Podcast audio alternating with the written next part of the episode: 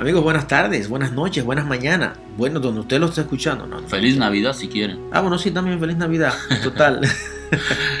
lo bueno de la tecnología y de la magia de, de la tecnología que tú puedes escuchar esto como tú quieras, a la hora que tú quieras y donde te dé tu puta gana. Así es. Mira, estaba, estaba leyendo los comentarios de los compañeros, varios me escribieron por, por Instagram que como en el episodio pasado yo mencioné el día del juicio, me dijeron, ¿cómo termina la vida? O sea, ¿cómo termina todo para los musulmanes? Si, usted, si usted está escuchando este, este capítulo, este podcast, te invito a que primero a que, a que escuches el anterior. Busca en, en, el listado de los podcasts que tenemos, busca el que se llama La Muerte, que hablamos en la ocasión pasada sobre la muerte desde el punto de vista eh, oriental y el punto de vista occidental, cristianos, musulmanes y demás y, quedaron varias preguntas inconclusas. Una de esas es la que Jeff está diciendo de que, ok, pero me morí, pero ¿qué pasa después de? ¿Qué pasa para los musulmanes después que tú te mueres? ¿Qué pasa después que llegan esos dos ángeles que tú mencionaste en el capítulo anterior y te dicen, ¿quién, ¿quién, quién es tu Dios? Ven acá, uno puede ser mentiroso, aunque el ángel llega es, que, es que cuando nace un niño musulmán, o sea, primero, la regla de los musulmanes Tú eres musulmán si naces de un papá musulmán. O sea, no puedes echar para atrás. Tú eres musulmán. Sí o sí. Sí o sí. Es como los judíos. Los judíos, tú eres judío si naces de una vientre judía.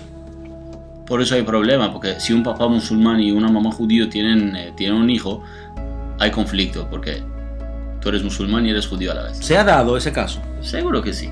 Pero si la gente, un musulmán que se casa con un judío no le importa la religión, en verdad, si no, no ponen conflicto de intereses. Pero cuando un niño musulmán, o sea, un niño nace, lo que hacen inmediatamente cuando nació su abuelo, su tío, una gente de grande de la familia religiosa, en su oído cantan o, dicen el azán. Azán. ¿Qué es el azán? Es, es un aviso del momento que tú tienes que ir a rezar, es con lo que, lo que reconocen a los musulmanes. Si ves las ciudades musulmanes y las mezquitas, a la hora de rezo siempre hay una torre, sube un loco, tiene un megáfono y grita y lo dice. El, el azán lo dicen siempre en árabe. Yo me lo sé de memoria, no es mi idioma, pero yo sí, porque hablo el otro idioma, ya lo memoricé. A ver cómo es. Porque te lo enseñan en la escuela, obligatoriamente tienes que aprender esa mierda. Eh, cuatro veces dicen Allahu Akbar, significa Dios es grande. Después dos veces dicen Ashhadu an la ilaha illallah, significa soy testigo o reconozco que no hay otro Dios que no sea el Dios Alá. O sea, que Dios, Alá significa Dios.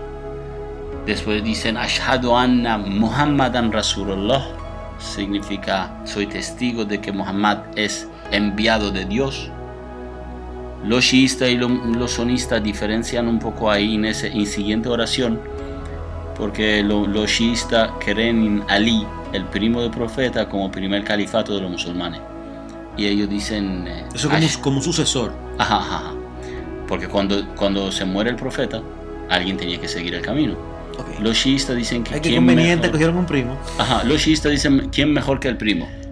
Los sonistas dicen que el califato, el primer califato es eh, otra persona que ellos eligieron que sea presucesor del profeta. ¿El presucesor se dice? Sí, sí, sí. Un sucesor. Un sucesor.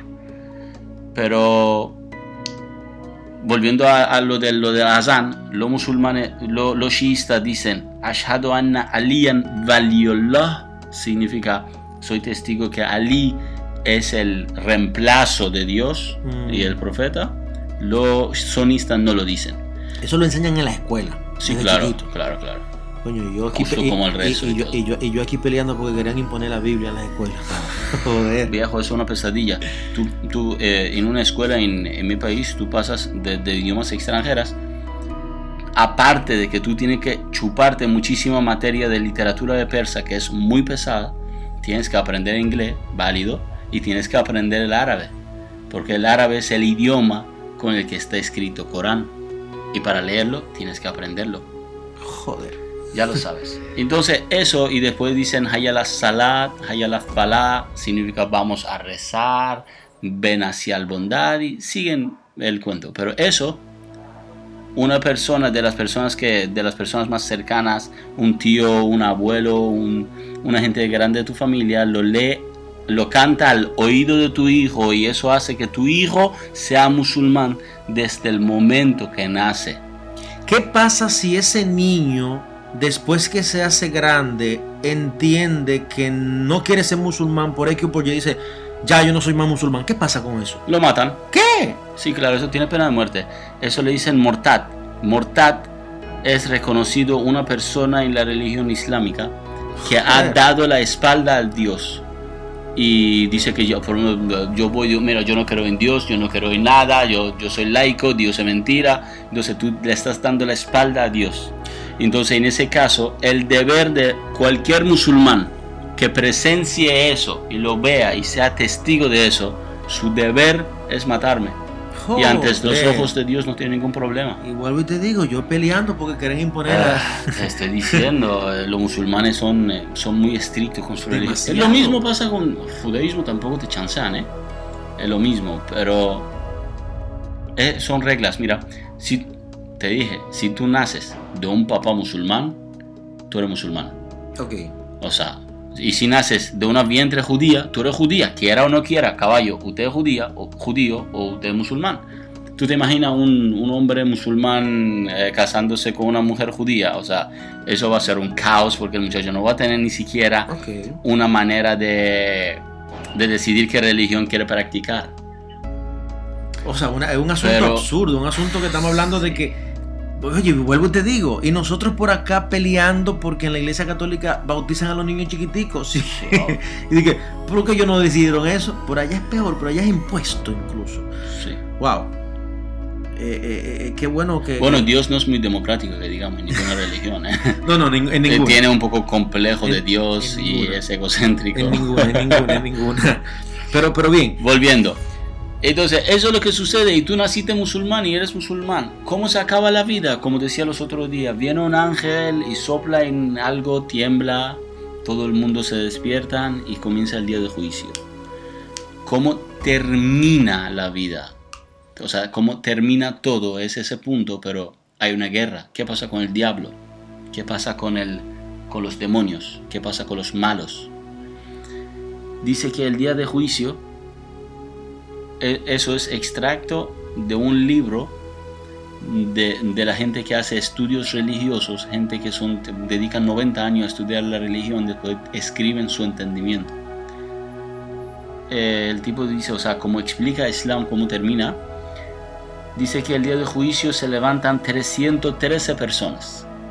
313. Sí. ¿Por qué 313? Ah, no tengo ni idea porque Dios le dio la gana. Pero el punto es que de esos 313 personas que se levantan, uno de ellos es el doceavo generación nieto del profeta que desapareció hace 1500 años. Y él viene el día de juicio y es el líder general del ejército de Dios. De esos 313 personas, o sea, 312 personas que lo acompañan a él, uno es Jesús para que veas que los musulmanes hasta el día de juicio reconocen la existencia de Jesús. O sea, Jesús pelea junto al ejército de Dios contra el ejército del diablo. Entonces dicen que ese día la guerra dura mucho tiempo, mucho tiempo. Ellos se pelean y se matan, se pelean y se matan, se pelean y se matan. Y el ejército del diablo se va ganando. Ahí Dios viene y hace trampa, mete mano manda, manda unos, eh, unos animales como, como lo conocen, perros guardianes. Y esos perros pelean a favor del ejército de Dios y gana el ejército de Dios. Queda el diablo solo. Se va corriendo hacia el norte, según dicen, hacia el sur, hacia el este y hacia el oeste. Y por donde está después de, de- arriba de Medio Oriente, llegando a Mar Muerto, allá es donde lo acorro- acorralan y lo agarran y lo matan. Y se acaba el maldad. Eso parece como un cuento de hadas. Sí, literalmente. ¿Y eso está escrito dónde? Es- esos son, O esas son creencias de, de- de los musulmanes, simplemente. Sí, esos son creencias de los musulmanes. Mira qué pasa. Ahora, espérate, yo estoy metido en miedo ahora. Ellos, si, los tú me dices, si tú me dices que alguien que es musulmán y decide retirarse de la, de la religión lo pueden matar, si los musulmanes escuchan este podcast, nos pueden mandar a matar a nosotros. ¿qué tú crees que pasó? Es que, mira, los musulmanes son muy estrictos. eh, demasiado estrictos con su religión. ¿Te acuerdas lo que pasó en Francia hace unos años con, con el periódico, en la caricatura de Mahoma, Charles Hebdo? Sí, ¿Te sí, acuerdas? sí, sí, O sea, recuerdo. tú no puedes hablar mal de Dios ni del profeta. Hay una cosa que le dicen eh, Mofsed fel Arz. Significa eh, traicionero a tu tierra, a tu credo, a tu creencia. Si tú traicionas eso, o sea, ¿cómo tú puedes ser eh, un Arz? Si eres espía, traicionas tu país, traicionas Dios, traicionas líder religioso, hablas mal de ellos, ellos con esa excusa te pueden dar pena de muerte. Ahora, si Joder. matan a alguien por eso, ya hoy el día no, pero segurísimo en su momento mataron muchos. sí, claro, claro. Por eso los musulmanes son una religión de que es obligado, es, es lo que ellos dicen. Y si no lo aceptas, pues te jodiste tú.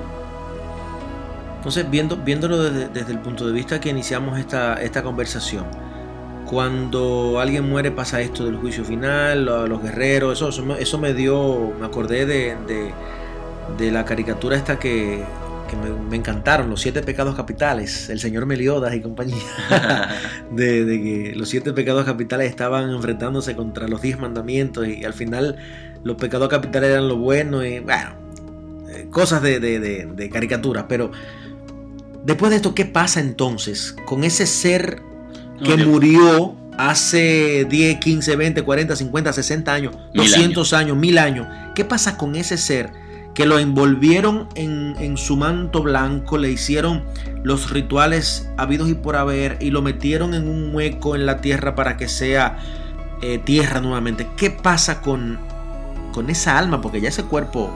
No, claro, el alma se va, si es bueno, va para, para- al paraíso y vive para siempre. El paraíso de los musulmanes dicen que hay vírgenes esperándote y ríos de vino. No sé, coger y beber eh, en vida para los musulmanes es pecado. Tú no puedes consumir alcohol y no puedes fornicar. Pero vas para el cielo, como no sé, que vas a coger y vas a beber. Coño, vamos a hacerlo ahora, no tiene sentido, pero bueno. Y si eres malo, te vas a quemar para siempre en el fuego eterno del infierno. Como que era vida eterna, las dos cosas. Sí, como te decía la otra vez. una mala y una buena. Sí, una para mal y una para bien. así es. Pero, pero total, Aquí- ninguna, aquí- tiene, ninguna tiene sentido. Mira, los musulmanes eh, dicen que los profetas ya no vienen, que el último profeta fue Mahoma. Fue Mahoma. Pero ellos dicen Mahoma y su sucesor. Ajá, ellos tienen una palabra, se llama Valí. Valí viene siendo como eh, tutor. Tú sabes, como papá. Ok, Pero no como papá, sino como tutor más. ok. Entonces, cuando, ¿a qué se Como un refiere con padrino. un tutor? Ajá, dice, ya que no hay profetas, la palabra de Dios está en un libro en tu mano, pero tú no lo entiendes. Necesitas a un tutor quien te explique lo que tú no entiendes. Entonces hay gente que se pasa toda su vida leyendo y estudiando la religión. No son un sacerdote cualquiera. Son como no los, son- los pastores. Sí, no son un pastor cualquiera. Puede haber miles de pastores. Por ejemplo, en mi país había seis, se murió uno, ahora son cinco. Son viejos, cada uno de 95, 90, 100 años de edad. Y toda su vida lo han dedicado a esto. Hasta, hasta dicen que esas personas tienen habilidades especiales, pueden viajar de un lugar a otro, pueden ver. Cerca de mi ciudad hay, pueden ver el alma, dicen. Cerca de mi ciudad hay, hay uno de ellos. Se llama Ayatollah Amolí él eh, un día dio, dio como una rueda abierta a sus seguidores, porque lo que tú ofrendes y diezmas va a uno de esos cinco o seis. Son millonarios. Si son millonarios, si tienen oficinas, 24/7 tú puedes agarrar el teléfono y llamas y un call center te responde. Tú dices, mira, eh, hoy es miércoles, quiero coger a mi mujer, ¿cómo la cojo que la agreda al Señor? Y ellos te responden cómo debes cogerla. O sea, cualquier pregunta estúpida que tú tengas, ellos te la interpretan y te responden.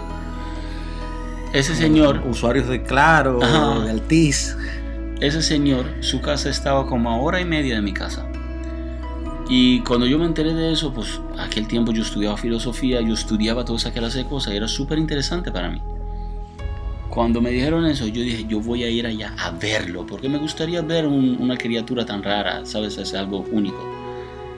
Fui, fui a su casa, un patio, en el medio de la casa había un, como una pequeña, un pequeño depósito de agua, es una casa súper vieja el tipo vive adentro de un cuarto, ni siquiera usa sofá ni nada, se siente en el piso, totalmente voto de pobreza.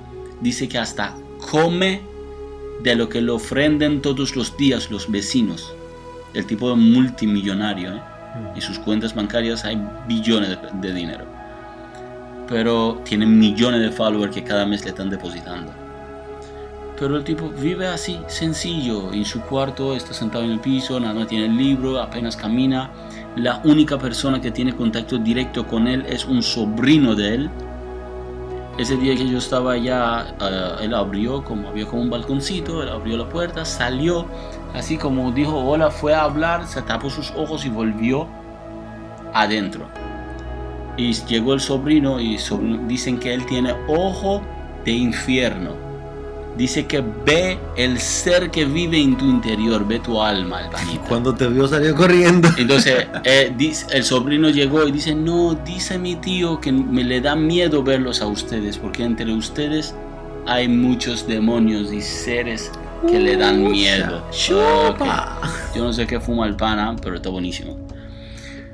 Pero nada, fue una decepción, una hora de viaje y nada, recogí, volví a mi casa. Pero, pero te digo, son, son personas que así es probable que, que, ese demonio que haya visto allá haya sido yo. Mira, y, una cosa, esto es serio, señores. Eh, a los que nos están escuchando, nosotros no estamos ni criticando, ni estamos eh, haciéndole bullying a nada de lo que tiene que ver con esto. Simplemente estamos analizando y contándole cosas que muchos de nosotros en este lado del mundo no conocemos. Y simplemente conocemos por lo que hemos leído y la mayoría de veces mal leído y por lo que nos han mal contado.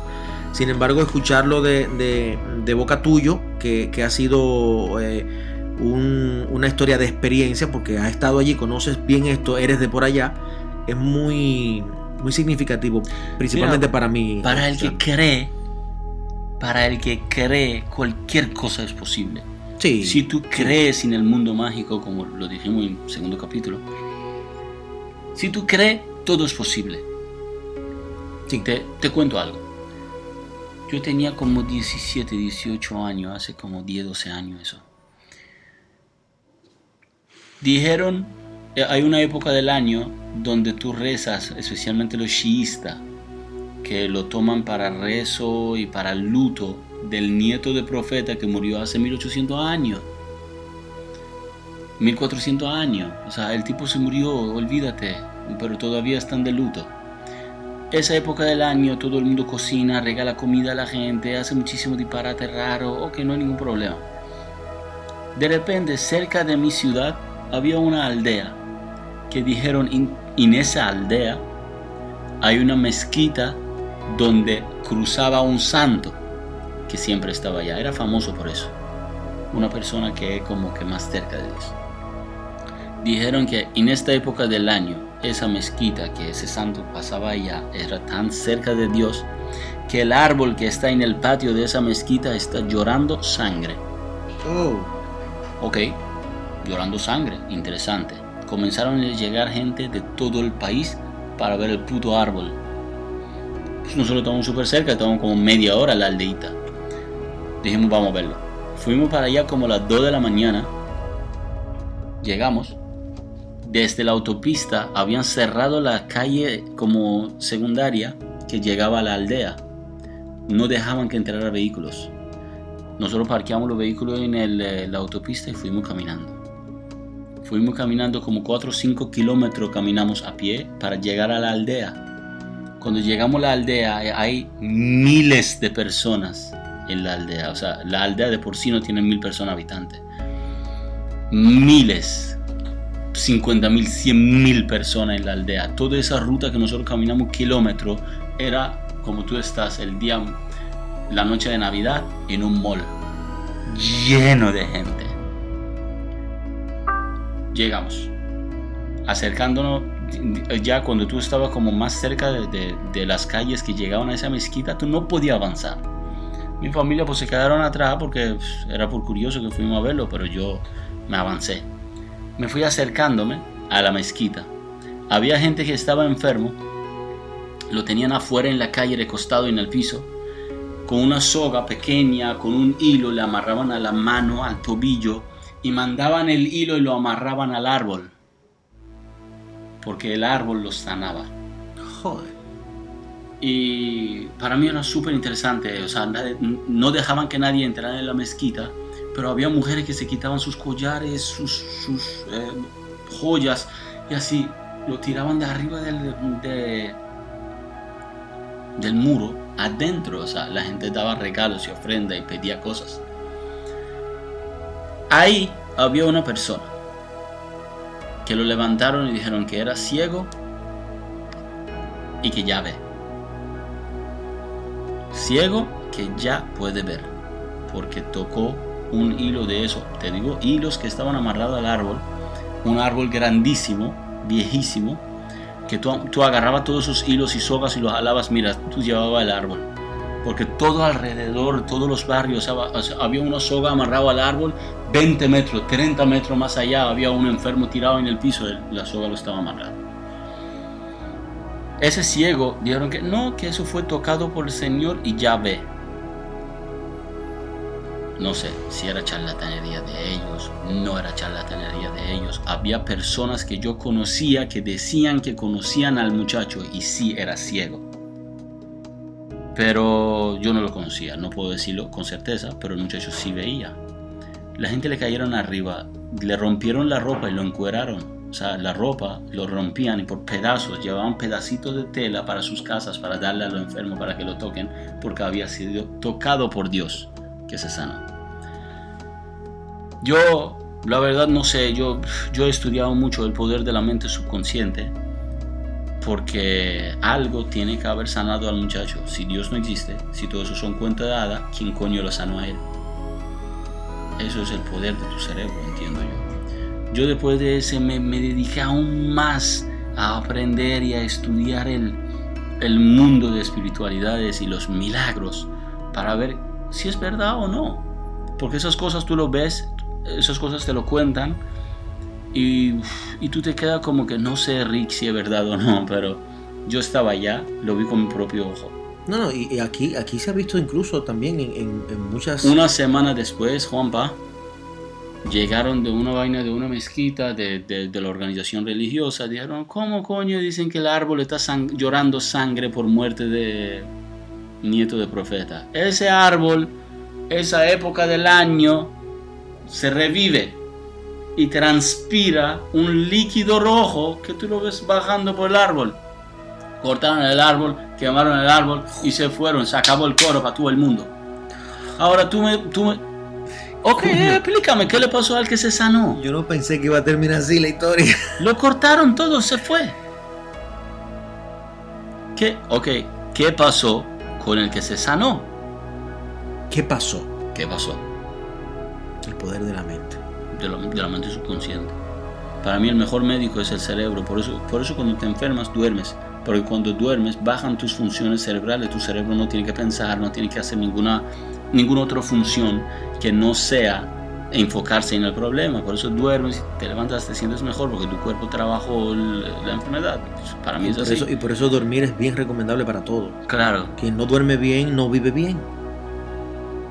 Yo digo, yo digo, esa, esa clase de cosas son inexplicables y son exactamente la clase de cosas que las personas que tienen fe y creen en el mundo mágico dicen que fue Dios.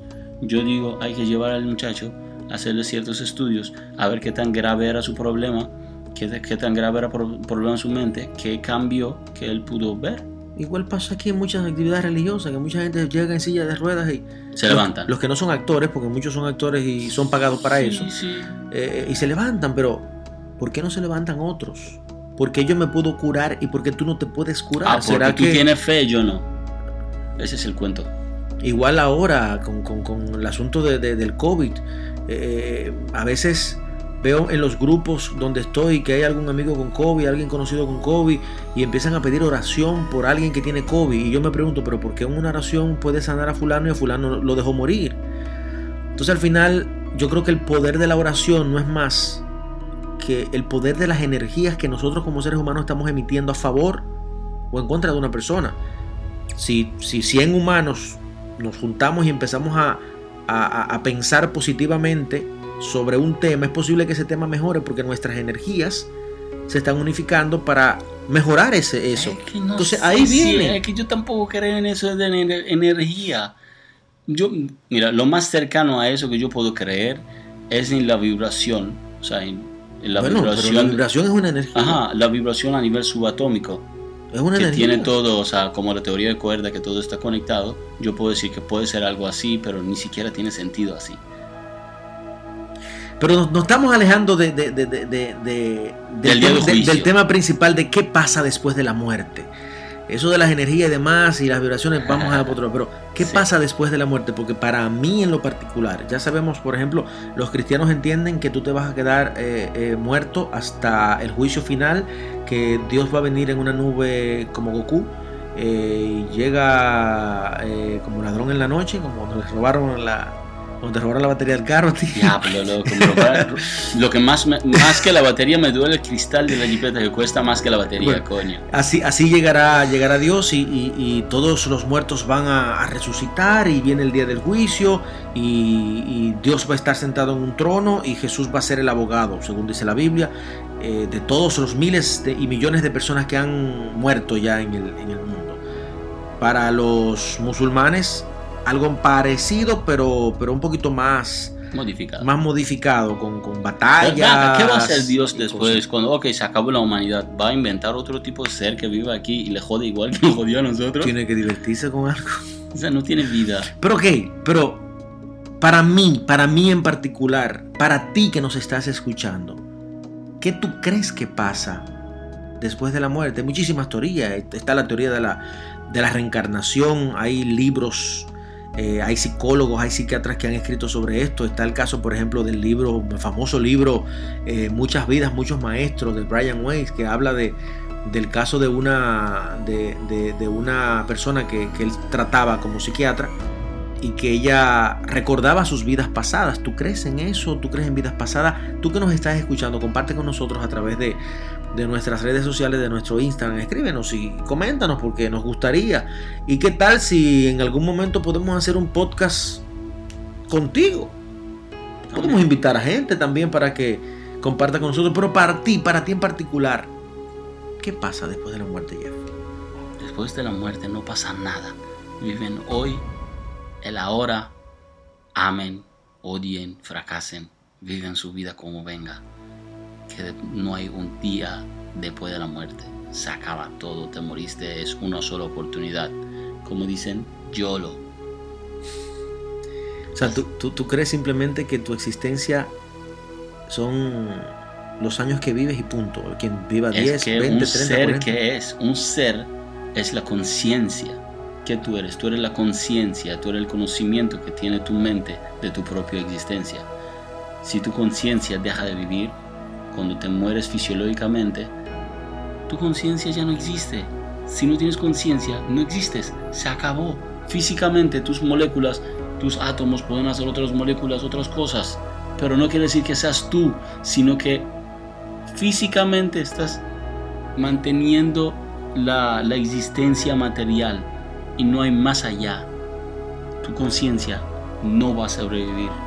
No hay un mundo para tu conciencia. Mucha gente puede rechazar eso. Recuerden que la mente, el cerebro, rechaza las cosas que no quiere aceptar. La no, pero no puede ser. Puede haber un mundo mágico donde mi conciencia exista. Cree en Dios entonces. Yo no. No hay un mundo mágico para tu conciencia. Tu conciencia se acaba. Ah, ahora hay gente que son más open mind, no quieren aceptar a Dios y el tipo prototipo religioso. Dicen, no, tu conciencia eh, tu conocimiento es eterno y se va a mantener siempre en el universo. Piensa eso si quieres sentirte mejor. Pero no dejas de vivir el hoy por un sueño de un mañana que quizá no existe. Siempre, siempre he dicho, siempre he utilizado esas frases cuando doy eh, conferencias de motivación eh, y pienso en eso siempre que me pasa algo en la vida. Y es que nosotros, eh, la vida se compone de pasado, presente y futuro. El pasado ya pasó. Es tan pasado que incluso lo que, lo que estoy diciendo ahora mismo, ya, ya es pasado. Pienso que el futuro no existe. Que el futuro tú lo creas con lo que tú haces en el presente. Entonces el presente es tu vida. Y como el presente es tu vida, vívela, disfrútala. Como tú dices, fracasa, ama, eh, embriágate, haz lo que tú quieras hacer, siempre y cuando no te haga daño ni le haga daño a los demás. Si tú entiendes que lo que tú haces te hace daño y te sientes bien con eso, pues vale, estos son tus problemas. No me hagas daño a mí porque no lo voy a aceptar. Así es. Pero simplemente tenemos que abrir nuestras mentes y reconocer que hasta el momento ni lo que tú piensas, ni lo que yo pienso, ni lo que tú crees, ni lo que yo creo, tenemos veracidad. Nada es lo De eso. Nada es Ni absoluto. tampoco sabemos qué va a pasar después que nos morimos, porque nadie ha regresado de allá para decirnos, vengan, que esto está buenísimo. O vivan mucho, no vengan para acá, que tú aquí estás muy aburrido. Si tú te imaginas, yo, si tú vas para el paraíso, está Dios y su coro, y son gente muy egocéntrica y raro. Yo prefiero como que, no, gracias. Vámonos para allá abajo, que hay... Avísenos qué quieren que hablemos siguiente capítulo. Siguen haciendo preguntas, escríbenos por los correos, por el Instagram, hasta, los números telefónicos están en, en nuestras redes. Pueden escribirnos, contáctenos. Eh, a mí personalmente me gusta la gente que pregunta y que tiene dudas y que, y que cuestiona, reta. y que cuestione, que confronta, porque en base a la confrontación nacen este tipo de ideas que de una manera u otra nos aclaran muchas dudas que tenemos. Hasta la próxima. Ciao.